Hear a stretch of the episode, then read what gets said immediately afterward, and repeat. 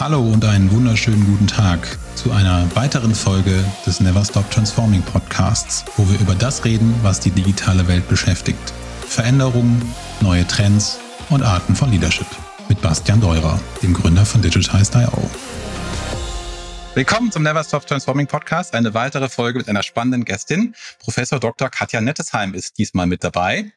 Und ich freue mich sehr, Sie an Bord zu haben. Wir werden über viele spannende Themen sprechen. Transformation im Allgemeinen, Leadership, auch vielleicht ein paar Coaching-Themen. Aber bevor wir da jetzt einsteigen, liebe Katja, magst du dich vielleicht selbst vorstellen? Deinen Werdegang vielleicht kurz, was dich so umtreibt und was dein digitaler Background ist, warum wir vielleicht jetzt über Transformation sprechen können und was dich da auszeichnet. Hm, klar, mache ich sehr gerne. Vielen Dank, Bastian, für die Einladung. Ähm, ich freue mich sehr, dass ich äh, hier mit dir dieses Gespräch führen kann, weil es bei solchen Podcast-Gesprächen, da kommt man immer selber nochmal auf ein paar Gedanken und strukturiert die Dinge für sich neu. Deswegen bin ich auch nicht groß vorbereitet. Ähm, weil das, wenn man sich vorher alles schon überlegt hat, ist ja langweilig. Also, mein Werdegang. Ähm, ich bin ein bisschen ein bunter Hund, weil ich bin von Haus aus eigentlich Rechtsanwältin, habe Steuerrecht gemacht vor allem. Bin dann daraus äh, 2003 also relativ frisch und was auch heißt, ich bin schon relativ alt.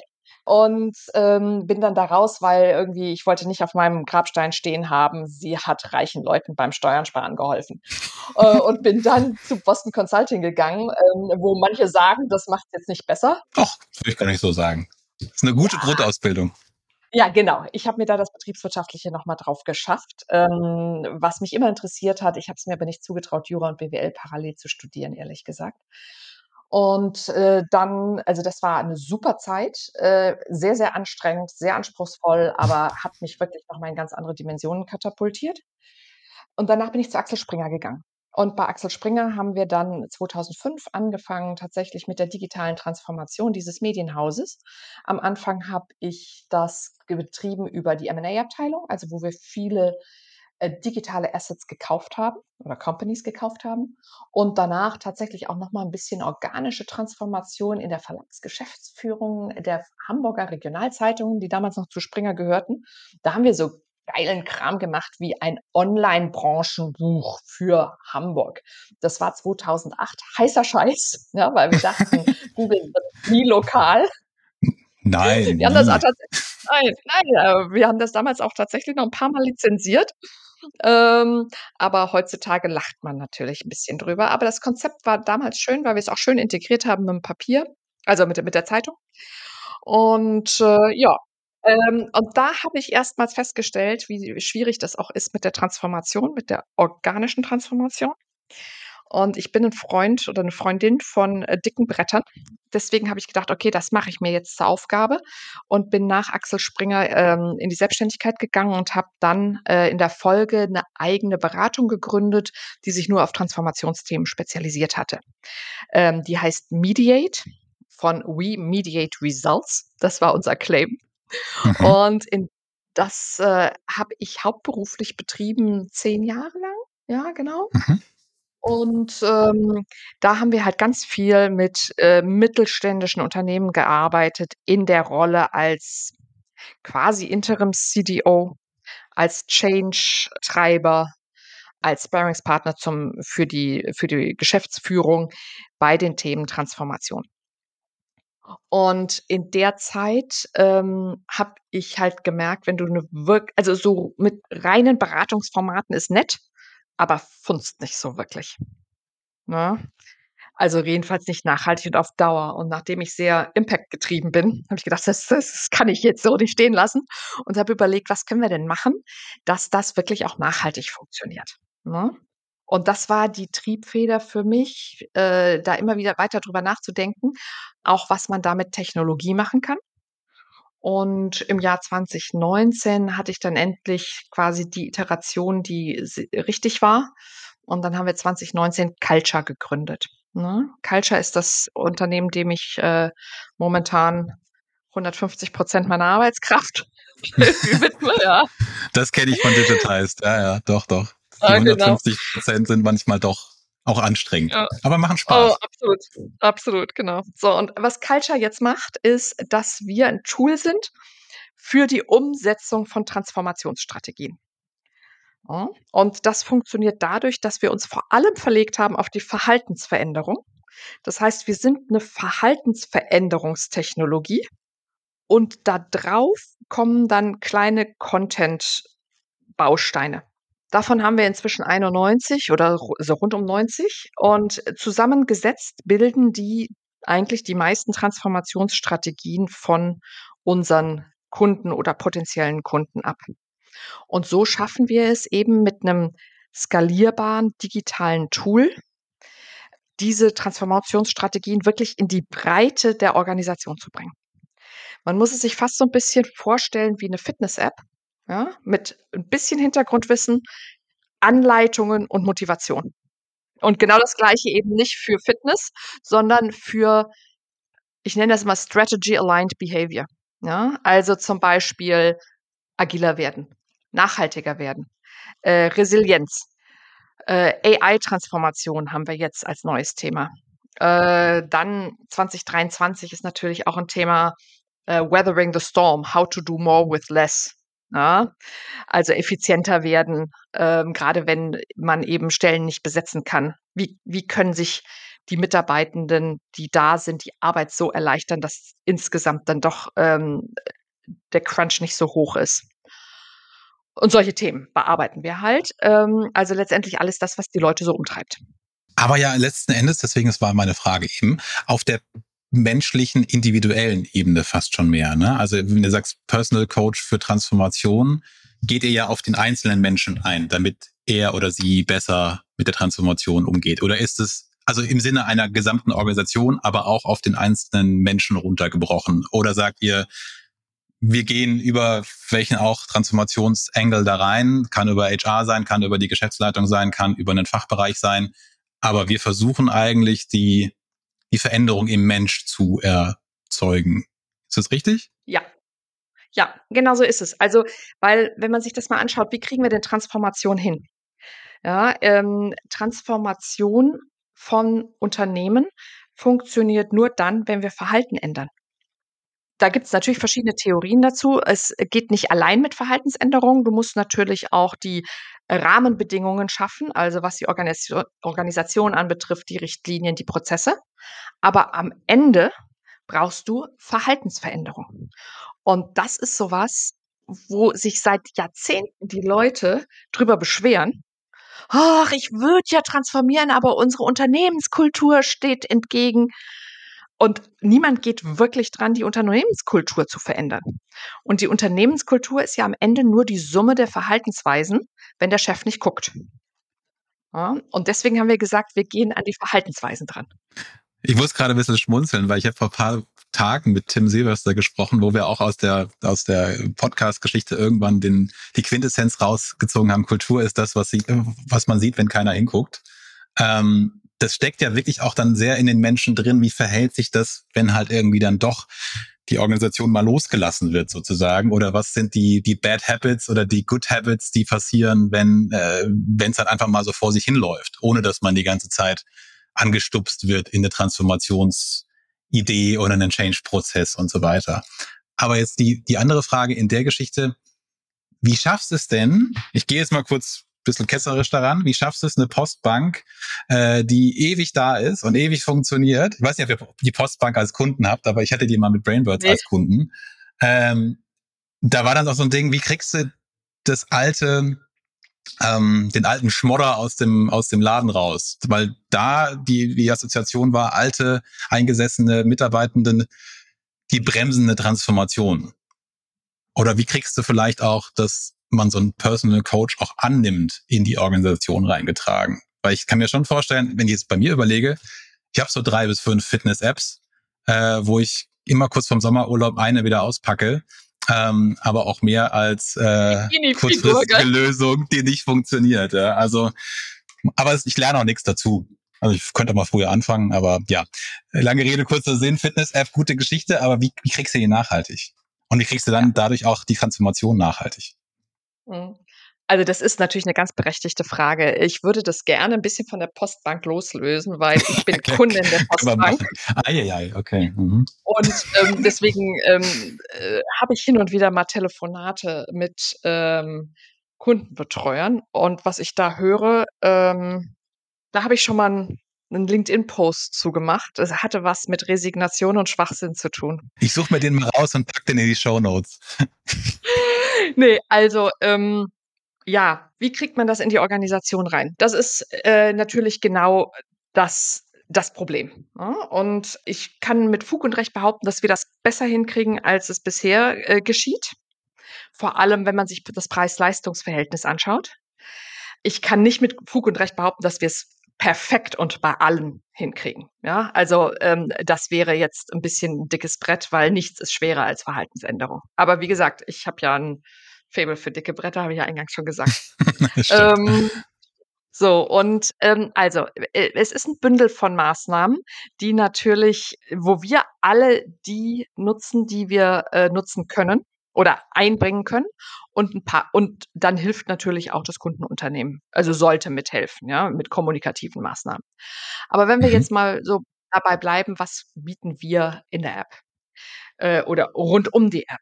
Also, wir sind insgesamt total ausgelegt auf Stickiness.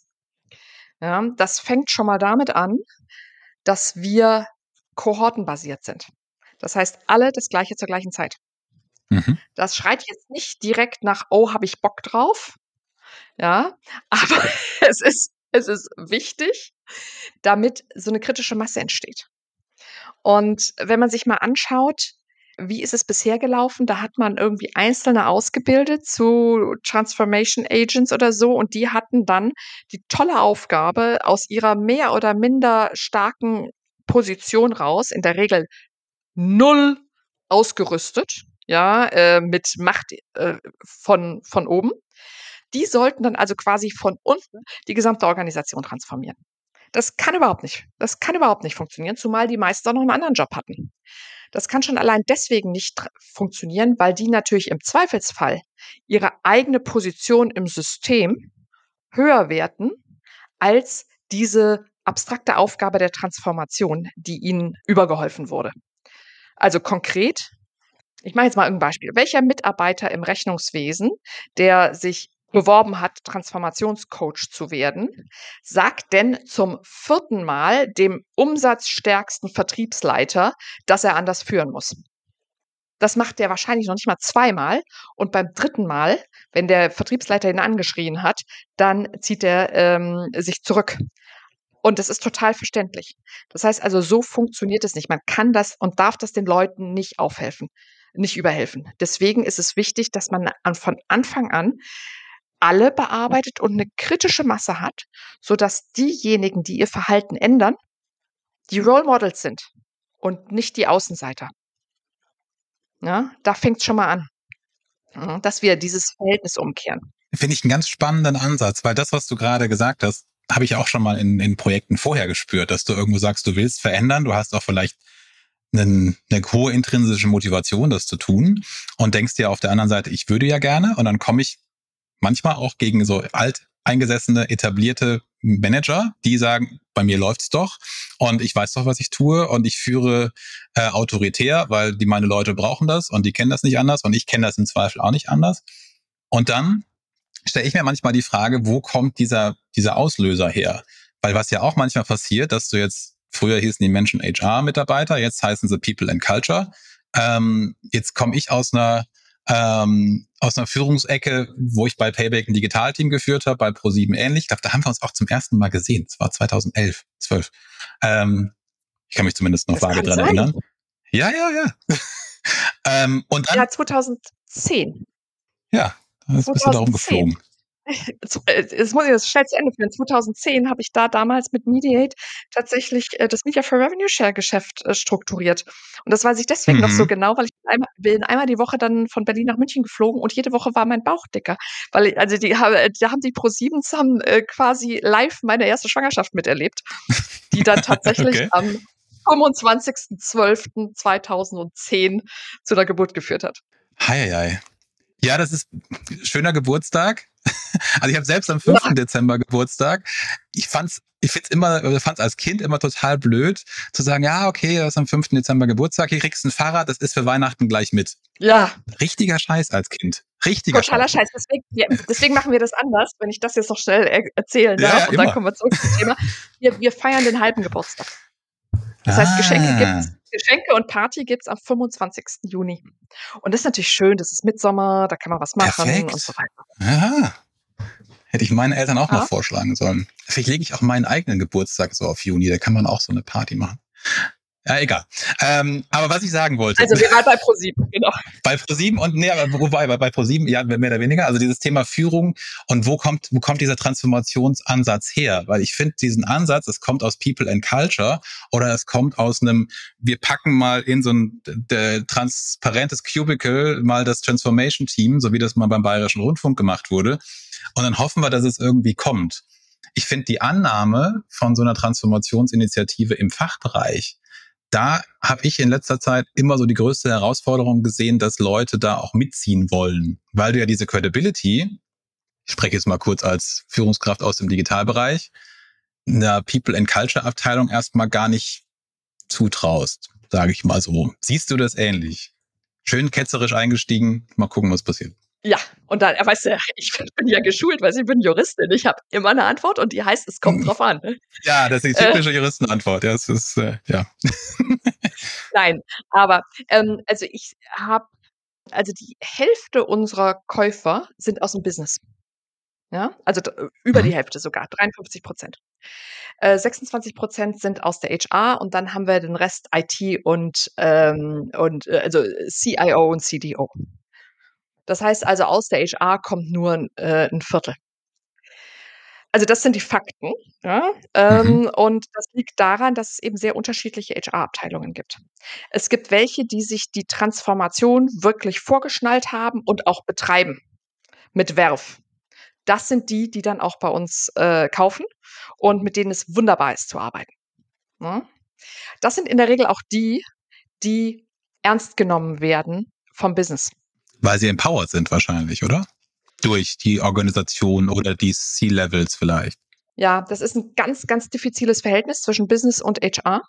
Ich mache ja selber mhm. auch ähm, eine äh, Podcast-Reihe oder eine Interviewreihe Pioniere des Wandels und am Anfang haben wir angefangen mit HR im Wandel, wo wir mit flotten HRlerInnen gesprochen haben darüber, wie man empowered ist oder nicht und woher das kommt. Also es, und da war, äh, hat sich stark herausgearbeitet, das ist ein Problem das, oder es ist eine, eine Sachlage, die sich definiert von beiden Seiten. Du hast auf der einen Seite das Business, was der HR per se nichts zutraut, auf Basis der vergangenen HR-Positionierung, will ich mal sagen. Das ist das eine. Und auf der anderen Seite hast du halt auch äh, äh viele HRlerInnen, die sich noch sehr verwaltend verstehen. Die halt noch die, auch dieses vergangene Bild der HR als Selbstdefinition sehen und dementsprechend auch bedienen. Ja, und ganz ehrlich, mit denen kannst du dann eine Transformation nicht betreiben. Dann muss das woanders herkommen. Mhm. Äh, wenn du allerdings eine HR hast, die empowered ist vom Business und sich selber auch so versteht, ja, als Transformationstreiber, als mit am Tisch sitzend und da kommt noch was dazu, auch wirklich was beizutragen hat, dann ist es wunderbar, wenn es aus der HR getrieben wird. Ich würde nur einen drauflegen und es auch vorlebt. Ja. Also das ist ja manchmal auch so ein Ding, äh, zentrale Funktionen. Also wenn du mal irgendwie sagst, ich bringe jetzt agiles Arbeiten irgendwo rein, äh, Beispiel, wo es nicht geht, ist ja oftmals, ja, okay, wie kriegst du eine Buchhaltung nicht agil? Ähm, aber HR kriegst du agil. Auch Natürlich. eine Entwicklung von einer Stellenbeschreibung, eine, eine Prozessoptimierung. Ähm, du kannst ja in so vielen Ecken mit Design-Sprints oder sowas auch zum Beispiel arbeiten. Und wenn die HR zum Beispiel auch sagt, Leute, wir, wir haben das mal gemacht, wir haben das, dieses, die Methode so oder so mal angewendet, für unsere Geschichte adaptiert. Wir arbeiten auch in Sprints. Ob das jetzt die klassischen Scrum-Sprints sind, natürlich nicht. Aber dass man eben sagt, wir adaptieren das Modell für unsere Zwecke und wir tun das auch. Und dann hast du auch eine ganz andere Geschichte in der Credibility hinten raus und in der Glaubwürdigkeit, die dann, wenn jemand kommt aus der HR und sagt, wir machen jetzt Transformation und guck mal hier, so haben wir es bei uns gemacht, ähm, oder so machen wir es gerade aktuell, ist nochmal eine ganz andere Gewichtigkeit, hat ein ganz anderes Gewicht ähm, als vielleicht jemand, der, äh, ich habe da mal was gelesen und äh, Simon Sinek, äh, Start with Why, ist doch das, nach dem wir alle arbeiten sollen. Hm. Also ich finde das, totally das äh, Walk the Talk ja, ist schon totally auch wichtig. Agree. Ja, und da gibt es auch einen schönen Case zu. Ähm, die alte People and Culture oder People and Organization, ich weiß nicht genau, ähm, Organisation von Axel Springer mit Florian Klages und Johannes Buhr, die haben zum Beispiel als er, darauf ganz stark Wert gelegt. Ich habe die beiden auch mal bei mir äh, zu Gast gehabt. Da kann man noch mal äh, sogar zweimal. Ähm, das kann man sich auch noch mal anhören, für, äh, wenn einen das interessiert. Und die haben zum Beispiel OKRs erst bei sich eingeführt mhm. und da, damit Erfahrungen gemacht, bevor sie es ausgerollt haben, beziehungsweise den äh, ähm, anderen Abteilungen des Hauses vorgestellt haben. Und das war für die ein ganz wesentlicher Erfolgshebel. Ja, und was man, und der zweite Erfolgshebel, den ich auch sehe, und das hatte man in dem Fall auch, äh, der Florian Klages, der kam aus dem Business. Ja, also ich war, äh, der war irgendwann mal unser Trainee im Controlling. Also deswegen kenne ich den auch schon ganz, ganz lange. Ähm, und ist dann, hat eine rasante Karriere gemacht innerhalb von Axel Springer, ist dann zum äh, General Manager geworden bei der Bild, glaube ich, und dann zu People and Culture. Und da habe ich gedacht, so, what the? Ja, Hell? aber das war ein sehr kluger, es war ein sehr kluger Move äh, von Döpfner, weil genau solche Leute brauchst du, um äh, tatsächlich über die HR ein Unternehmen organisch zu transformieren. Und es war auch total richtig, dass das an der Stelle ein Mann war. Ja, weil Aha. das kommt ja auch noch dazu. Jetzt, warum? Ja, weil, ähm, ganz ehrlich, jetzt muss ich aufpassen, dass ich nichts schwierig, nichts, nichts sage, was, wofür mir irgendjemand den Hals umdreht. Aber wenn wir in den, das traditionelle Bild von der HR, also aus dem Business raus, also wie sieht Business HR? Viel zu häufig noch verwaltend, zögerlich, nicht businessorientiert, nicht zahlenorientiert, Ringelpiez mit anfassen.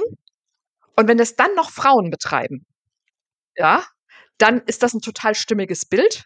Ja, und dann hat man die alle in einer Schublade. In einer Denkschublade.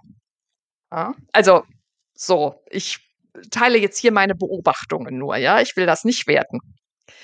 Aber sobald du da in diesem Bild störende Elemente drin hast, zum Beispiel, dass jemand aus dem Business kommt, dass jemand mit dem, äh, aus der HR mit dem Vorstand redet und ein Business Case rechnet von Maßnahmen, dass es äh, ein Mann ist, ja, dann kann das nicht mehr in diese Schublade abgelegt werden.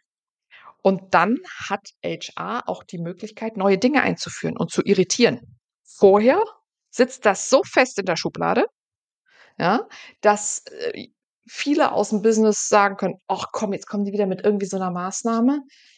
Äh, da brauche ich mich ja, das ist ja, das ist ja dieser, dieser Kram da. Ja, da kann man sich sehr leicht von frei machen dann. Und deswegen finde ich es wichtig, so irritierende Elemente damit reinzunehmen. Und ähm, an wen ich da zum Beispiel auch denke, ist der Markus Keddy. Der war äh, SVP People oder sowas bei Voigt, ein Mann, zwölf Jahre, glaube ich, Bundeswehr ja, und dann in der HR-Funktion. Kenne ich auch einen, der den Background hat. Und es ist ganz spannend, weil die pädagogische Geschichte, die da teilweise mitkommt, der schon ein Aspekt ist, der in so einer HR-Funktion nochmal ein anderer ist, als vielleicht, wenn du klassisch in die HR reinläufst oder reingehst. Ja. Ja, ja. Und das sind auch ganz spannende HR-Profile. Da gibt es tatsächlich mehrere. Mhm. Aber wir kamen ja eigentlich von dem Punkt, wer treibt die Transformation? Und ähm, ich würde mir sehr wünschen, dass die HR die äh, noch stärker treibt als bisher. Auch mit mehr Wumms, ihr das auch mehr zugetraut wird. Ja. Bis das nicht der Fall ist, treibt, treibt es entweder tatsächlich äh, General Management oder neuerdings auch, was heißt neuerdings? Also ich sehe das seit ein, zwei Jahren, die CIOs. Mhm. Und das finde ich ja sehr, sehr spannend. Das finde ich super spannend, weil, ähm, also meine Interpretation wiederum, ja, also wiederum nur meine Interpretation ist, die CIOs sind transformationsnah, dadurch, dass es immer was mit digitalen Tools zu tun hat. Das heißt, mit der Digitalisierung sind die sowieso schon dra äh, dran. Mit der digitalen Transformation noch nicht. Es gibt aber einige, die schon verstanden haben, was der Unterschied ist und die sich eben auch die Transformation vorschnallen. Der Unterschied ist Mindset, Verhaltensweisen, Geschäftsmodelle. Ja, und nicht nur digitale Prozesse. Ich denke gerade an jemanden, der das ähnlich macht.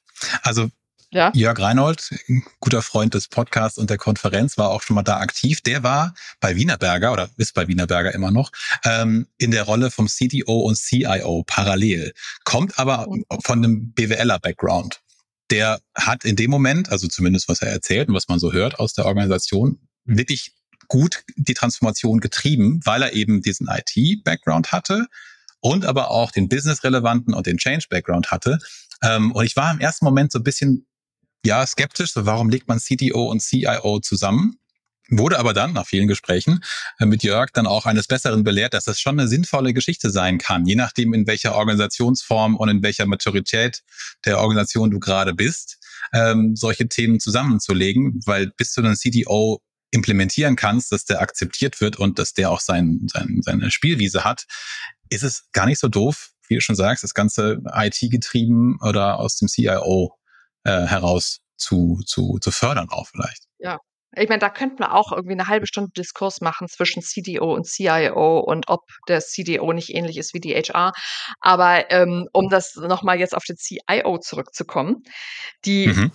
Tendieren dazu, sich die Transformation auch zu schnappen, weil sie die Leerstelle sehen, ne, das Vakuum, und dann merke ich immer, ähm, die schlauen CIOs und damit ich habe mit einigen zu tun, auch im zum Beispiel in unserem Pioniere des Wandels und sehr schlaue CIOs, zum Beispiel Anke Sachs von der KGAL, die merken dann relativ schnell, dass es eben deutlich mehr ist als digitale Tools und dass man ganz viel da mit Menschen arbeiten muss ja, und mit menschlichen Verhaltensweisen und Denkweisen etc. Und das ist der Punkt, wo manche dann wieder ein bisschen zurückschrecken, weil das ja nicht so das Steckenpferd ist von CIOs, ja, wenn, weil häufig. Ja, ne, auch da gibt es Ausnahmen, aber die, die wirklich was mit Menschen machen wollen, die werden nicht CIO. Ja. ähm, so, und dann kommen wir und sagen, ja, das hat total viel mit Menschen zu tun, aber weißt du was? Wir haben da ein Tool dafür. Ja. Mhm. Ich verstehe den Einstieg. Ich verstehe den Einstieg. Und ähm, von daher haben wir, und das hätte ich jetzt auch nicht gedacht, haben wir äh, relativ viele Kunden oder auch Fans, die aus dem CIO-Bereich kommen. Und mir macht es total Spaß, mit dieser Zielgruppe zu arbeiten. Das ist wirklich toll, weil da ist nicht lang schnacken. Das ähm, klare, Verhält klare Verständnisse, auch ein, ein starkes Verständnis für, dafür, wie ein äh, Startup funktioniert. Ja, hast du ja auch nicht immer. Und mhm. ähm, daher war das so unter unseren Personas, Bayer-Personas, der, der, die große Überraschung, positive Überraschung. Mhm. Spannend eigentlich. Was hätte man ja in, im ersten Moment kommt das ja woanders her, sage ich mal, dieses Transformationsinitiativen, äh, die Transformationsinitiativen kommen ja meistens dann doch aus dem General Management oder aus HR. Aber dass am Ende vielleicht der Treiber eine CIO sein kann oder vielleicht auch sogar der bessere Treiber ist, ja, ist schon hilfreich. Gerade weil ja, auch meistens total. die Transformation auch mit vielen Tools zusammenhängt. Also gerade wenn ich jetzt, jetzt äh, über Kundenzentrierung nachdenke, wir hatten gerade auch ein Thema, eine gemeinsame Datenbasis zu schaffen, was eine Business-Anforderung ist, das liegt in der IT, was hinten raus zu einem besseren Kundenverständnis führt, was ein Transformationsziel ist. Und dann ist der CIO oder zumindest mal das, äh, der IT-Bereich schon einer der entscheidendsten Stakeholder, um das möglich zu machen. Also bist du auch Enabler als CIO für eine Transformation. Ja, richtig. Richtig. Und gleichzeitig ähm, hast du ein vitales Interesse daran, dass du auch eine User Adoption hast, äh, weil sonst nämlich es auf dich zurückfällt. Das heißt also, das muss Hand in Hand gehen, Tool-Einführung und Mindset-Change. Und deswegen ist es eigentlich bei den, bei den CIOs ziemlich gut aufgehoben. Ja, und es gibt da eine Menge, die wirklich die Transformation treiben. Nicht alle, aber ich habe natürlich mit denen zu tun, die die Transformation treiben. Ja, also äh, Dirk Ramhorst bei Wacker, jetzt bei Evonik, ähm, Nino Messaud bei der L-Bank, Anke Sachs habe ich schon erwähnt, Bernd Preuschow bei Uvex, äh, der war, glaube ich, dann sogar CDO und CEO. Ja, ähm, hier Henry Videra bei der, bei der BVG, ja, ist auch so eine Geschichte, wo CDO dann zu CIO wurde. Ja, mit dem haben wir gerade haben wir gerade ein tolles Interview gemacht. Das ist äh, gerade live gegangen. Ähm, also wirklich, da gibt es ganz, ganz tolle Kolleginnen ja, und Kollegen. Also es gibt tatsächlich ja ein paar Frauen da. Ähm, und ich habe jetzt nur ein paar Beispiele genannt, die mir jetzt spontan einfallen. Aber da gibt es viele. Oder es gibt mehrere, sagen wir es mal so. Mhm. Auf die Gesamt, auf die Gesamtheit aller CIOs gelegt ist das wahrscheinlich immer noch eine Minderheit, aber es gibt da ganz, ganz tolle Leute. Ist ja meistens auch dadurch getrieben, dass Menschen intrinsisch motiviert sind, was besser machen zu wollen. Und dann ist ja auch die Transformation wahrscheinlich am erfolgversprechendsten, wenn man sagen kann, ähm, ich habe dann einen gewissen Antrieb aus mir selbst heraus und wenn ich das dann noch übertragen kann auf meine Organisation, dann hast du vielleicht auch eine gewisse Nachhaltigkeit in der Transformation. Jetzt frage ich mich, und das wurde ich auch schon öfter gefragt in, in, in manchen Beratungsprojekten, wie macht man denn sowas messbar? Ab wann ist eine Transformation erfolgreich und wie funktioniert sowas? Es kannst du natürlich sagen, ah geil, wir haben eine App, äh, Monthly Active User ist ja ein ganz geiles äh, Tool dafür. Aber wenn du jetzt eine Organisation verändern willst, hast du natürlich auch klar, es gibt Unternehmen, die sagen, wir haben ein jährliches, äh, eine jährliche Pulse-Survey, wie geht's bei uns intern, wie ist so die Stimmung, wie ist so die Adaption und was passiert da gerade? Ist ja im Zweifel auch nicht die richtige äh, Kenngröße, um eine Transformation messbar zu machen. Ich habe gerade ein bisschen gezögert, weil das ja auch wieder irgendwelche altetablierten Sachen ad absurdum führt, beziehungsweise ja, in Frage stellt. Ja. Aber wie würdest du sowas ja. messbar machen? Ähm, also es ist lustig, weil das ist in meinen Interviews immer die letzte Frage. Wie misst du dabei Erfolg? Mhm. Ähm, und ich gehe jetzt mal davon aus. Wie bitte? Wir hören noch nicht auf. Also wir hören noch, okay. Ja, also ähm, es gibt da ein paar, die weit denken aber eher wenig. Selbst bei denen, mit denen ich rede, und die sind ja durch die Bank, egal ob sie aus HR kommen, wie zum Beispiel Simone Wamsteker oder ähm, äh, ob auf General Management oder aus der, aus der IT, die sind ja alle vorne dran.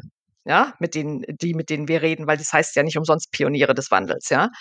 Ähm, aber dennoch ist dieses Feld der Messung, also die haben alle eine Antwort drauf, ja, aber die Antwort ist in ganz vielen Fällen, so, dass man sagt, ja, kann man messen, aber ist es das, worauf wir wirklich hinaus wollen? Ja, das ist so ein bisschen wie ähm, wir reporten die Anzahl der Follower, wenn wir eigentlich Umsatz äh, äh, reporten wollen. Ja, so also nur als Analogie. Mhm, mh. Was wir machen, also wir sind ja, ich habe schon ein paar Mal gesagt, ich bin stark Impact getrieben, ja, und uns geht es darum, Verhalten zu verändern, um die Zukunftsfähigkeit von Unternehmen zu sichern. Und ich habe natürlich nicht die Umsatzzahlen in fünf Jahren. Ja, ne, habe ich nicht. Ähm, deswegen, was wir machen, ist, dass wir natürlich alles Normale messen, aber was wir dazu noch messen, ist wirklich die Veränderung der Organisation in Bezug auf die gewünschten Transformationsdimensionen. Äh, äh, ja, also um ein Beispiel zu machen, wir haben einen Kunden, der macht mit seiner äh, Mannschaft eine klassische digitale Transformation. Und dem kommt es besonders auf Kundenzentrierung, Datenzentrierung, Umgang mit neuesten Technologien an. Mhm. Mhm. Und da machen wir alle drei bis sechs Monate unter den Teilnehmenden eine Umfrage nach der Methode Culture in Action Index, CIA heißt es, ähm, wo wir Fragen stellen, die so strukturiert sind wie, ich habe gesehen in meinem Umfeld das. Kundenfeedback eingeholt und in Entscheidungen verarbeitet worden ist. Oder Daten für Diskussionen herangezogen werden und nicht mehr nur Meinungen und solche Sachen. Ne? Das fragen wir dann ab. Und das ähm, ist unsere Kerngröße. Und da haben wir glücklicherweise auch wirklich schöne Ergebnisse. Also bei dem Kunden hatten wir jetzt innerhalb der ersten drei Monate auf allen sechs Dimensionen zwischen 10 und 62 Prozent Verbesserung in drei Monaten. Und dieses CIA-Thema ist was etabliert? Also ist, ist was Standardisiertes sozusagen? Oder ist das eine Sache, die von euch oder aus Culture herauskommt, ähm, den ihr euch adaptiert habt? Weil ich kenne es noch nicht. Ich finde es gerade sehr spannend, weil das hört sich nach einem ja. wirklich mal endlich brauchbaren Messwerkzeug an. Ja, also es ist kein standardisiertes Tool, ne, sondern mhm. es ist eine Methode, die, als wir das recherchiert, also als wir das aufgesetzt haben, das war im Jahr 2020, glaube ich, ähm, das Beste war, was wir gefunden haben. Ja, ähm, und deswegen nutzen wir das. Und das hat auch den weiteren Vorteil, weil wir müssen ja immer auch arbeiten in den uns gegebenen rechtlichen Rahmenbedingungen. Das hat den weiteren Vorteil, dass es so formuliert ist, dass es keine Leistungskontrolle ist, die dann wiederum den Betriebsrat äh, auf die Barrikaden bringt. Und es ist auch kein Datenschutzthema. Oder könnte man, glaube ich, auch einen ewigen, ewigen Podcast drüber machen, Transformation im Betriebsrat. Transformation Oder agiles Arbeiten und Betriebsrat. Oh, da, ja, das ist auch eins meiner Lieblingsthemen, ehrlich gesagt. Aber da machen wir einfach nochmal einen separaten Podcast dazu. Ähm, es gibt ein paar Betriebsräte, die wirklich verstanden haben, dass das Thema Transformation genau das ist, was ihre Klientel schützt. Und das sind übrigens auch die Betriebsräte, die, das haben wir auch schon ein paar Mal erlebt, ähm, die, wenn wir zum Beispiel nur in der IT-Culture eingesetzt haben, dann haben diese Betriebsräte Druck gemacht auf die HR, warum es das eigentlich nur in der IT gibt bestes Outcome, was man haben kann. Ne? Also dieses Multiplikatoren-Thema in der Organisation und wenn es dann noch aus der Betriebsratsecke kommt, ja. wahrscheinlich noch mehr Gewicht als so manch andere Ecke. Ja, also das war wirklich schön. Äh, das war aber jetzt ist nicht bei jedem Betriebsrat der Fall. Und ich habe bei Kunden auch Betriebsräte, die ähm, das bei jeder Gelegenheit irgendwie versuchen zu sabotieren. Und das finde ich dann immer ganz, ganz schade, weil letztendlich wir retten damit Arbeitsplätze. Ja, also nicht wir alleine, aber es ist ein Teil dazu, die Arbeitsplätze zu retten. Es ist auch ein Teil dazu, die Kollegen, die Arbeitnehmer zukunftsfähig zu machen, persönlich. Die kriegen bei uns ja auch alle Zertifikate, die sie auf LinkedIn posten können oder in ihre Bewerbungsmappe nehmen können. Ja, äh, haben wir auch schon Fragen gehabt, dass Leute äh, uns angefragt haben, ob wir ihnen persönlich nochmal irgendwie ein Zertifikat mit meiner Unterschrift schreiben können. Mhm. Ähm, da müssen wir dann natürlich gucken, wie wir das machen beim Arbeitgeber. Aber ähm, das ist was, das wertet den Einzelnen auch auf, auf dem Arbeitsmarkt. Und deswegen finde ich es so schade, dass viele Betriebsräte das noch nicht verstanden haben. Zumal wir wirklich so aufgebaut sind, dass es betriebs-, also mitbestimmungskonform ist und auch datenschutzkonform. Ich würde sogar sagen, dass so manche Transformations- Initiativen oder Weiterbildung oder Lernen von Methoden, die dabei weiterhelfen. Klar, ein Zertifikat ist immer ganz schön, hilft auch auf LinkedIn und hilft auch in der, in der weiteren Bewerbung vielleicht irgendwo hin. Aber was ja meistens, und so kenne ich es zumindest aus den Trainings, die ich gegeben habe, dass die Leute auch mit einer ganz stolz geschwelten Brust dann da rauskommen und sich auch in sich selbst wohler fühlen, weil sie jetzt das, worüber man die letzten Jahre gelesen, gehört und äh, so ein schwarzes Loch hatte und eine gewisse Dunstthematik jetzt verstanden haben und dann auch sagen, ich kann das auch anwenden für mich und ich bin jetzt auch wieder einer der Mitwissenden, wo ich vielleicht mich früher auf eine gewisse Art und Weise auch abgehängt gefühlt habe. Also wenn ich jetzt mal Absolut. auch überlege, was kommst du, wenn, wenn du jetzt aus einer ja, ich habe ein Studium gemacht, 2000, 2005, 2006 plus minus da war das Thema Persona, ähm, Customer Journey in den Marketing- und Handelsvorlesungen noch nicht Teil des Curriculums. Jetzt kommen aus dem Studium Menschen, die das eigentlich komplett schon in sich und in ihrem gesamten Kommunikationsdenken verinnerlicht haben. Da kann es schon sein, wenn du dann ähm, etablierter Mitarbeitende bist und sagst, ah, ich werde ja total überholt von den jungen Wilden. Und hm, wenn man dann trotzdem durch Weiterbildung, egal welche, ne, also hat jetzt nichts mit Transformation zu tun, ähm, sich selbst enabled, ist man ja auch in dem Sinne auch ein stolzerer, sich sicherer fühlender Mensch in solchen Kontexten. Absolut, absolut. Und da kommt, äh, also ich habe das ja vorhin ein bisschen, äh, bisschen vorsichtig formuliert. Ähm, wir haben festgestellt, auch in unseren Beratung, in unseren Beratungszeiten, dass es eine eine Gruppe gibt im Unternehmen, ähm, die an einem ganz wesentlichen Punkt sitzen, aber die ganz schwer zu fassen sind. Das sind mittlere Führungskräfte. Mhm. Ja, und die sind ganz besonders in der Bredouille, weil das, was du sagst, trifft auf die ja alle zu. Ja, jetzt haben die den Anspruch, es besser zu äh, alles zu wissen, weil das ist ihr soziales Kapital. Das ist die Erfahrung, die sie aufgebaut haben, teilweise über 20, 30 Jahre und ganz, ganz viele Schmerzen. Und jetzt kommt kommt so 'ne Runde von neuen Mitarbeitenden, die sagen: „Das ist alles nix mehr wert, weil die Zeit ist anders“ und so weiter, ja? Und du siehst das in den Zahlen. Also, wenn du dir zum Beispiel Bertelsmann Führungskräfteradar anschaust von vor 'n paar Jahren, äh, weil die wechseln immer Themen, äh, da hatten die 'ne ganz spannende Sache. Ähm, 33% der Führungskräfte haben starke oder sehr starke Zweifel an ihrer Kompetenz. Und 25% insgesamt, ja, haben so starke Zweifel, dass sie am liebsten ihre Führungsrolle zurückgeben würden.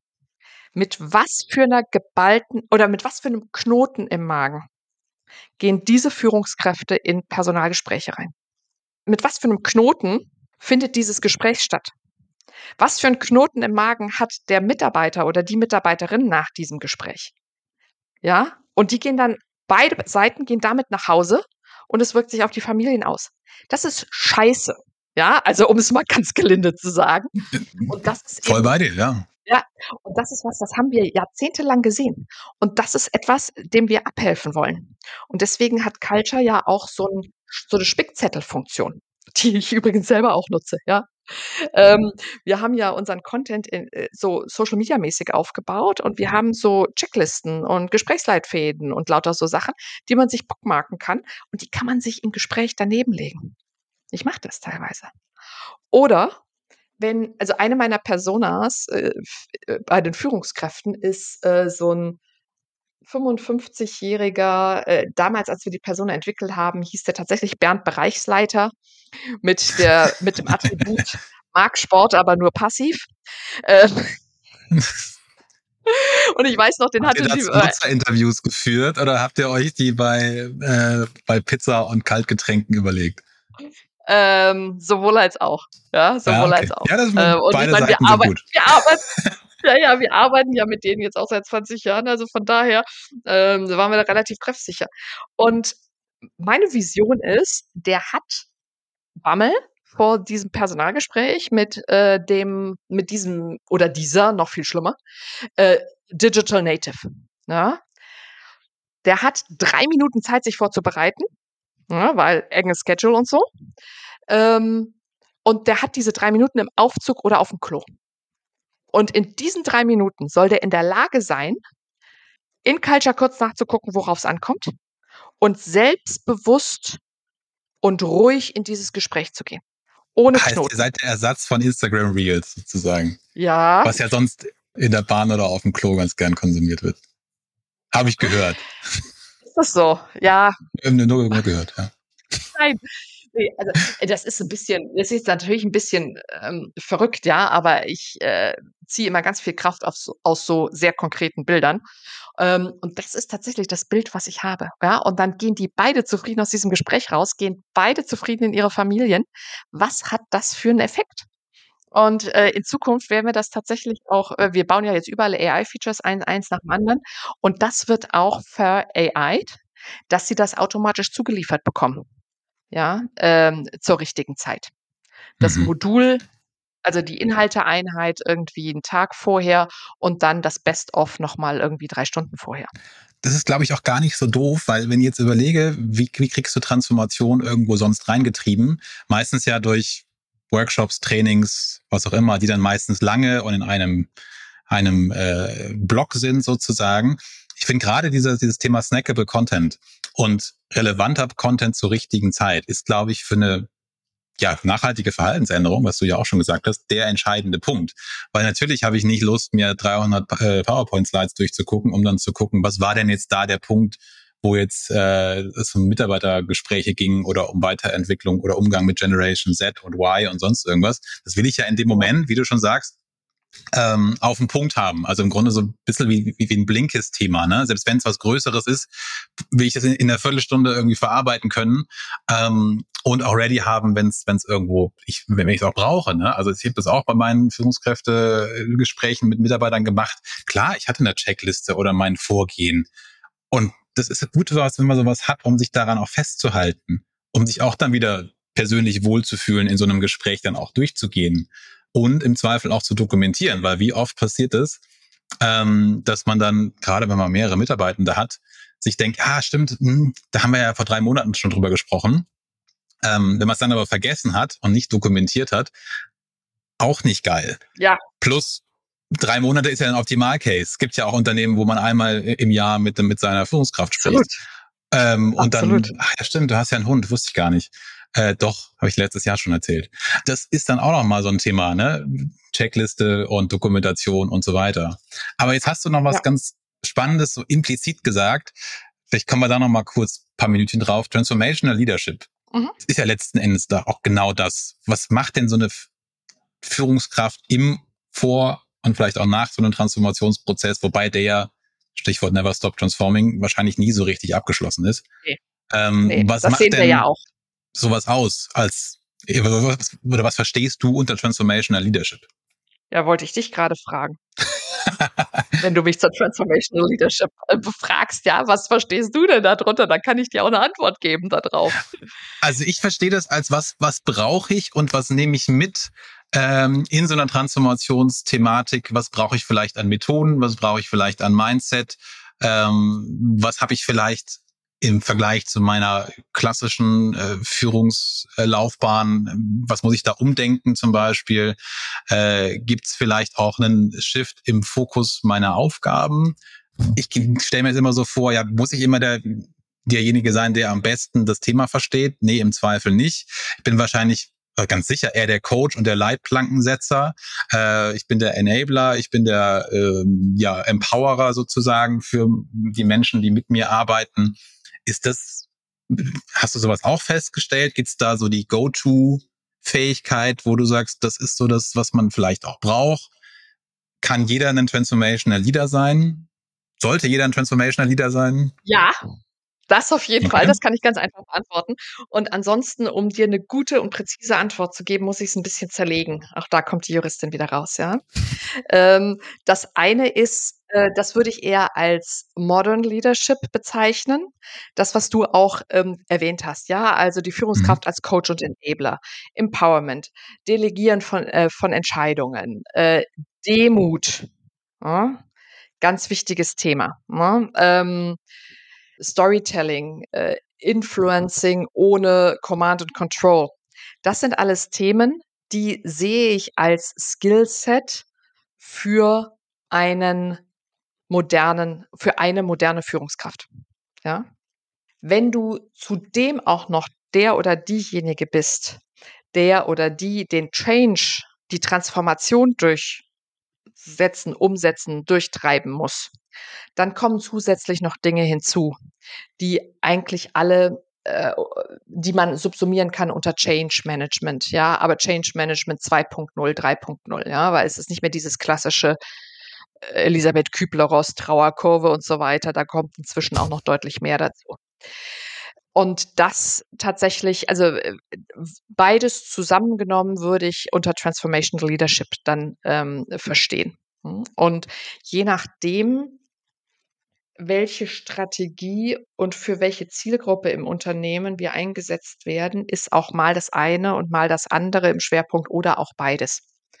Ja, ähm, dazu, also wenn ich jetzt wieder in meinen Culture-Dimensionen denke. Dazu kommt ja auch noch eine Sache. Äh, insgesamt löst sich ja diese Unterscheidung zwischen Führungskräfte und Mitarbeitenden in der Modern Leadership ein bisschen stärker auf oder verändert sich zumindest sehr. Und wir gehen ganz stark davon aus, äh, auf Basis unserer Erfahrung auch, dass du keine Modern Leadership machen kannst ohne Modern Collaboration. Mhm. Das heißt, und das ist auch so was, da tun mir die Führungskräfte mal total leid, ja, wenn die irgendwie jetzt äh, die Ansage bekommen, sie müssten jetzt irgendwie delegieren und ähm, also auch Entscheidungsbefugnisse delegieren und die Leute alleine machen lassen, aber die Leute darauf nicht vorbereitet sind. Das ist doch auch eine totale Scheißsituation für die armen Führungskräfte, die an etwas gemessen werden äh, oder die etwas machen sollen, äh, in einer Situation, wo sie es gar nicht machen können. Ja, und deswegen legen wir auch ganz viel Wert darauf, dass Führungskräfte und Mitarbeitende zusammen durch diese Programme gehen. Ja, und selbst bei einem klassischen Führungsmodul wie die Führungskraft als Coach und Enabler haben wir auch einen Teil für Mitarbeitende, weil wir sagen, ey, wenn ihr wollt, dass eure Führungskraft euch coacht und enabled, dann müsst ihr aber auch eine Verantwortung übernehmen. Ja, da könnt ihr euch nicht mehr zurücklehnen und darauf warten, dass jemand entscheidet. Legst du dann beide Rollen in ein Training? Das finde ich nämlich, genau, finde ich nämlich total spannend, dass, dass du im Zweifel auch mit deinem C-Level, deinem Vorstand, deinem Bereichsleiter im gleichen Training sitzt und dann nach einer gewissen, sitzt oder App, wie auch immer. Ja, ähm, ich wollte sagen, bei uns ja niemand. Ja, ja, genau. Ähm, dass du dann aber auch die, die Hürde irgendwie abbauen kannst bei den Mitarbeitenden, ähm, auch dann mal irgendwann Sachen auf den Tisch zu legen mit einem gewissen Vertrauen, wenn man in dem Prozess ein paar Tage länger drin ist, die man vielleicht sonst nicht ansprechen würde. Und gerade wenn man dann diese Peer Group oder das, wenn man den, den, die Führungskraft so als Peer Group eher sieht, anstatt als den oder diejenigen, der da oben drüber steht, äh, wo ich ja Angst habe, manchmal vielleicht auch die, die Wahrheiten auszusprechen, finde ich total entscheidend, dass man da auch eine Gruppe hat und eine im Zweifel immer alles Menschen sind, die miteinander arbeiten, ohne dass man jetzt zwingend hierarchisch daran gehen muss und drüber nachdenken muss. Ja. Also wir haben das Thema ja vorhin nur gestreift äh, beim der Sache Stickiness und wie kriegt man es durch. Ja? Unsere Lösung dafür ist, dass wir tatsächlich Führungskräfte und Mitarbeitende auf den gleichen Themen mit dem gleichen Modul in der gleichen Woche haben. Führungskräfte haben aber noch ein paar Zusatzkarten.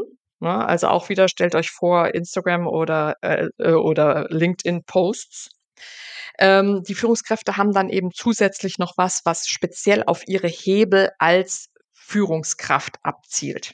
Und das können dann auch äh, informelle Führungskräfte sein, ja. Aber also ich denke zum Beispiel an mein Modul, äh, ein Modul zum, aus dem Resilienzprogramm zur Lösungsorientierung. Das demo ich am häufigsten, deswegen kann ich es auswendig, ja. Ähm, da haben wir für alle so Themen wie wo, woran erkennen Sie Lo äh, Lösungsblockaden? Ja, wie löst man die bei sich selber auf? Was ist nochmal so ein Schritt für Schritt Vorgehen, ähm, 'ne Anleitung für einen konkreten Fall et cetera. Auch mit Arbeitsblättern, die natürlich nicht in der App ausgefüllt werden, Stichwort Datenschutz. Und bei den Führungskräften, da haben wir dann eben ganz deutlich die die den Teambezug. So helfen sie NörglerInnen, ein schönes gegendertes Wort, NörglerInnen, äh, in ihrem Team. Ja, das ist tatsächlich ein großes Thema, ähm, bei den äh, im Führungskräfteteil von Lösungsorientierung. Inklusive, ich glaube, da haben wir auch einen Gesprächsleitfaden drin, ne? So, und so funktioniert das. Und was du gerade gesagt hast, ähm, das sehen wir ganz deutlich, dass nämlich dann das ist ja äh, das ist ja ein Programm, das kommt top-down. Das heißt, Mitarbeitende gehen dann davon aus, dass sie das, was da drin steht, auch einfordern können. Das ist gut, wenn das bei den Mitarbeitern so ankommt. Ja, genau. Und dann machen die halt wie also Führungskräfte, die ihr Verhalten ändern, müssen sich nicht erklären, weil Mitarbeitende das schon wissen. Ja? Umgekehrt haben Mitarbeitende dann auch Hilfsmittel an der Hand, um dieses Verhalten von ihren Führungskräften einzufordern. Ja, plus, dass du als Mitarbeitender ja auch sagen kannst, guck mal, du, du müsstest ja, du kannst ja das Gleiche wie ich, so mehr oder weniger. Du kannst ja auch die Methode schon mal gelernt. Also kann ich von dir erwarten, dass du die Methode auch auf einer gewissen Art und Weise auch mit mir anwenden kannst. Ja. Dass du nicht zwei verschiedene Wissenslevel hast zwischen den beiden äh, Rollen. Und es gibt auch eine gemeinsame Sprache plötzlich. Man kann auch über das, diese Konzepte ja. miteinander sprechen. Ja? Und wir haben irgendwo was, in einem Modul zur Leistung ah ja, genau, das haben wir, äh, zum zu zu Corona gemacht. Da haben wir, ähm, noch mal, äh, Leistung zählt auch im Homeoffice, heißt das Modul, ja. Da ist, äh, 'n Nee, stark, ja, stark. Ja, wir haben das damals wirklich auch, ähm, also wir, wir waren unterwegs und haben digitale Transformation verkauft, ja, und dann äh, Mitte März 2020 haben uns alle gesagt, digitale Transformation, what the fuck? Ja, ich habe gerade ganz andere Sorgen. Und dann habe ich gesagt, dann gib mir deine Sorgen, ich kümmere mich drum. Und dann haben wir halt in unseren Sales-Gespräch diese ganzen Sorgen, die ganzen Probleme in der um, im Umstellen auf Remote aufgenommen und haben daraus äh, ein Kompaktprogramm von sechs Wochen gemacht äh, das hatten wir auch in sieben Wochen fertig. Und da ist eben dieses Leistung zählt auch im Homeoffice drin.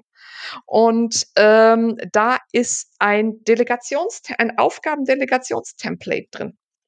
Ah. Ganz einfaches Ding. Ja, aber jetzt kann eben der Mitarbeitende oder, oder die Mitarbeitende damit äh, zu ihrem Chef gehen und sagen, Chef, ich mache das gerne, aber damit das erfolgreich ist, schmeiß es mir bitte nicht wieder so über den Zaun. Hier, diese Fragen möchte ich bitte beantwortet haben. Ist ja eigentlich total trivial. Das zeigt aber wieder, was kleine Sachen einfach für einen Hebel haben können. Absolut. Und dass du dann sagst, das Ding ist standardisiert, alle verstehen das, alle wissen, was sie füllen müssen. Also ich komme ja auch aus der Beratungsecke und fand Templates und finde Templates immer noch recht charmant, äh, beziehungsweise irgendwelche Vorlagen. Und ähm, ja, von daher gutes Ding. Ich finde aber auf der anderen Seite, dieses äh, Leistung zählt auch im Homeoffice. Puh, wenn ich so ein Ding erstmal sehen würde, da würde sich auch bei mir so ein bisschen was aufstellen in, im Nacken, weil das natürlich auch wieder so ein Thema Vertrauen in den Mitarbeiter ist oder in die Mitarbeitende. Ähm, warum denkt man, dass es nicht zählt? Ne? Aber das ist, ne, ich verstehe natürlich, dass ihr die Ängste, glaube ich, schon bei Führungskräften auch rausgehört habt. Das habe ich in der Zeit auch gehört, so nach dem Motto, ja, wir sind alle im Homeoffice und alle, äh, ja, machen den halben Tag mit, mit Kaffee und, und Netflix zu tun und äh, checken mal kurz, ob ihr Teams noch funktioniert und äh, ob da der Online-Status noch grün und nicht gelb ist. Ich verstehe den Gedanken, aber trotzdem ist es schade, nee, dass, dass das es Organisationen gibt, wo ja. so ein Vertrauensthema dann vor, vorliegt, sage ich mal. Ja, also wir formulieren ja absichtlich ein bisschen flapsig. Ja, also unser OK OKR-Modul heißt ohne Kritik richtig? Fragezeichen. Ja, weil es soll ja auch Spaß machen. Auf jeden Fall. Und, auf jeden äh, Fall. Bei dem, bei dem äh, Leistung zählt äh, Modul geht es tatsächlich in beide Richtungen. Weil es waren ja nicht nur die Führungskräfte, die Angst hatten, sondern es hatten auch die Leistungsträger Angst. Ja, also die mitarbeitenden hm. Leistungsträger, hm. dass das gar nicht mehr gesehen wird. Und was Stimmt. sie eigentlich alles machen. Und deswegen ist der erste Teil vor allem, wie können Sie Ihre Leistung transparent machen auf die Entfernung? Mhm. Ja, klar, klar. Total spannender Punkt. Ja, es ist ja auch so, werde ich gesehen noch weiter oder werde ich auch genau. wertgeschätzt? Genau. Also wie kriege ich auch Wertschätzung durch ein Homeoffice äh, durch die durch die Tür? Weil hinten raus ja auch so die Frage ist, schaffe ich es überhaupt, äh, die Wertschätzung so aufrechtzuerhalten, dass der Mitarbeitende auch mit mir und in meiner Kultur auch noch bleiben will. Weil dann hast du irgendwann dieses Thema Homeoffice, Remote Work, was hat das mit Fluktuation in Unternehmen zu tun? Aber auch genau. das macht im Zweifel einen eigenen Podcast aus. Ähm, ich hätte noch eine Frage an dich, bevor wir äh, aufhören, sage ich mal, und hier mal stoppen und vielleicht das für die nächste Session nochmal was aufsparen. Total gerne. Hast du irgendeinen so Tipp oder so ein Life-Hack oder ein Hack, wo du sagst, den wollte ich immer schon mal in die weite Welt hinaus posaunen, weil der ist so cool und den möchte ich gerne anderen Leuten auch ähm, zuteil werden lassen. Magst du da noch was mitgeben? Oder fällt dir was ein, was du mitgeben magst? Ja, also ich denke ja viel über solche Themen nach. Zum einen, weil ähm, das Teil der App ist, aber auch weil, ganz ehrlich, ähm, ich habe jetzt auch schon so ein paar Jahre auf dem Buckel bin nicht mehr im Konzern, habe mich halt freigestellt, in den, in den Wind gestellt, wie ein Kollege von mir sagt. Äh, zwei Kinder, Unternehmen. Ähm, da braucht man schon so seine, seine Techniken. Ne? Also es ist ganz lustig, äh, unsere langjährigste Mitarbeiterin sagte irgendwann mal zu mir, oh, no, no wonder that you have no problem with the winter, you are strong. Und ich so, oh no, I have techniques. Ja, und ich arbeite ganz, ganz bewusst mit Techniken, weil ich überhaupt eigentlich von dem von Naturell nicht so happy-go-lucky bin. Und ähm, das, was wirklich ich immer wieder sehe, was my secret weapon ist, ähm, ist Aufmerksamkeitsfokussierung. Ja, das, worauf du achtest, siehst du. Und ich will jetzt gar nicht die ganzen Zahlen bemühen, aber ähm, es gibt so ein ganz schönes, äh, eine ganz schöne Erklärung, wie viel wahnsinnig viele äh, sensorische Eindrücke wir haben pro Sekunde und wir können davon sieben verarbeiten. Also ich gehe, glaube ich, von dreieinhalb Milliarden auf sieben runter. Ja, und das ist für mich dieses Bild, wo ich verstanden habe, warum Aufmerksamkeitsfokussierung so wichtig ist. Ja, weil du suchst dir diese sieben aus. Das ist willensgesteuert. Und deswegen arbeite ich an verschiedenen Ecken genau damit, äh, meine Aufmerksamkeit zu fokussieren. Und die Mittel dazu sind teilweise ganz einfach. Ja, ähm, wenn ich so einen Depri-Tag habe, Berlin im November zum Beispiel, na, schreibe ich mir morgens auf, auf was ich mich im Tag freue und klebe mir das an den, äh, an den Computer. Hm. Ja, und da haben schon manche Mitarbeiter gefragt, warum steht denn mein Name bei dir am Computer? Oh. Da sage ich, du, weil ich heute Morgen gedacht habe, ich freue mich, dass du heute im Büro bist. Ja? Oder, und ich mache das gleiche auch mit meinen Kindern. Ähm, wenn, wenn die schwierigen Tag haben, machen wir einen kleinen Wettbewerb abends. Also wir verabschieden uns mit den Worten, mal schauen, wer mehr gute Dinge hat. Ja, äh, und dann gibt es einen kleinen Wettbewerb abends und dann hast du natürlich auch eine, noch so eine Gamification-Motivation, darauf zu achten, was gute Dinge sind. Und mehr ist es nicht. Stark. Stark, ich bin gerade ganz begeistert. Also ich grinse gerade in mich hinein, weil ich finde den Ansatz sau gut. Ach. Ich glaube, das mache ich jetzt auch mal. Also von ja, daher, ich bin äh, Aufmerksamkeit. Ja, ja, es ist ja auch. können wir auch noch, können wir auch noch einen ganz anderen Podcast mitmachen. Ja, ja, wir machen auf jeden Fall noch mindestens einen. Das wird auf jeden Fall sehr spannend. Aufmerksamkeitsthema, ja, habe ich teilweise auch. Aber wenn man sich auch überlegt, wie, wie viel Sachen hat man und wirft man pro Tag hoch und wie viel hat man am Ende vielleicht wieder gefangen, da kann das ein ganz cooles ähm, Tool sein. Werde ich mal ausprobieren. Ja. Ja, auch äh, äh, im Change. Ja, im Change sagt man immer Focus on what is going well. Ja, ganz einfache Sache, und da kommen wir wieder zu dem, was du vorhin gesagt hast. Es ist eigentlich trivial, aber wer macht's denn in der Praxis? Wiederholung macht den Schlager, ist manchmal so eine Geschichte. Also das sich immer wieder vor Augen zu halten, ist dann schon manchmal hilfreicher, als den nächsten neuen Input sich reinzuholen. Ja, beziehungsweise Führungskräfte, die halt immer sagen, das funktioniert nicht, das funktioniert nicht, das funktioniert nicht, gibt es tolle Cases zu. Wie, äh, wie auch ganz, ich habe das gerade gehört in der Produktion ja, von der, wie Produktionsmitarbeitende aufblühen, wenn die Führungskraft mal sagt, letzte Schicht, Hammer, was ihr da rausgehauen habt. Und das und das kriegen wir auch noch hin. In diesem Sinne. Ich wollte gerade sagen, wir enden auf einer positiven Note sozusagen. Liebe Katja, wo finden die Menschen dich? Oder wie, wo finden die Leute Culture? Also, Außer in den Show ähm, Notes natürlich. www.culture.com und das wird geschrieben C-U-L-C-H-A wie Cultural Change oder für die Berliner Culture Candela. Da finden, finden die Leute Culture. Ansonsten natürlich auf LinkedIn machen wir ganz viel. Ähm, es gibt auch auf der Webseite viele Ressourcen äh, zu dem, was wir tun und was uns wichtig ist. Und ja, ich freue mich über Follower auf der Culture-Seite, äh, auf, auf, äh, auf LinkedIn, ähm, auf meinem LinkedIn-Profil und ich freue mich auch über Fragen, Kontaktaufnahmen etc., ähm, weil nur gemeinsam können wir wachsen. Genau so ist es. Und deswegen, damit das funktioniert, packen wir all die Informationen, die Katja euch gerade mitgegeben hat, auch noch in die Show Notes. Da könnt ihr auch gleich draufklicken und seid gleich auf der richtigen Seite. Vielen herzlichen Dank. Im übertragenen Sinne sozusagen. Oh. Vielen Dank, liebe Katja. Das hat sehr viel Spaß gemacht. Ähm, ich glaube, da ist noch Potenzial für einen weiteren, aber für den Moment viel spannende Insights, viel spannende Informationen. Das war eine sehr kurzweilige, interessante und witzige Stunde, die wir gerade miteinander hatten. Vielen Dank. Noch eine Stunde. Haben wir es doch geschafft. Ja, doch. Ja, es war doch eine Stunde. Und es ist, äh, es fühlt sich an wie eine halbe. Ich danke dir, Bastian. Hat echt so Spaß gemacht. So soll es doch sein. Äh, Dito. Bis bald. Bis bald. Ciao.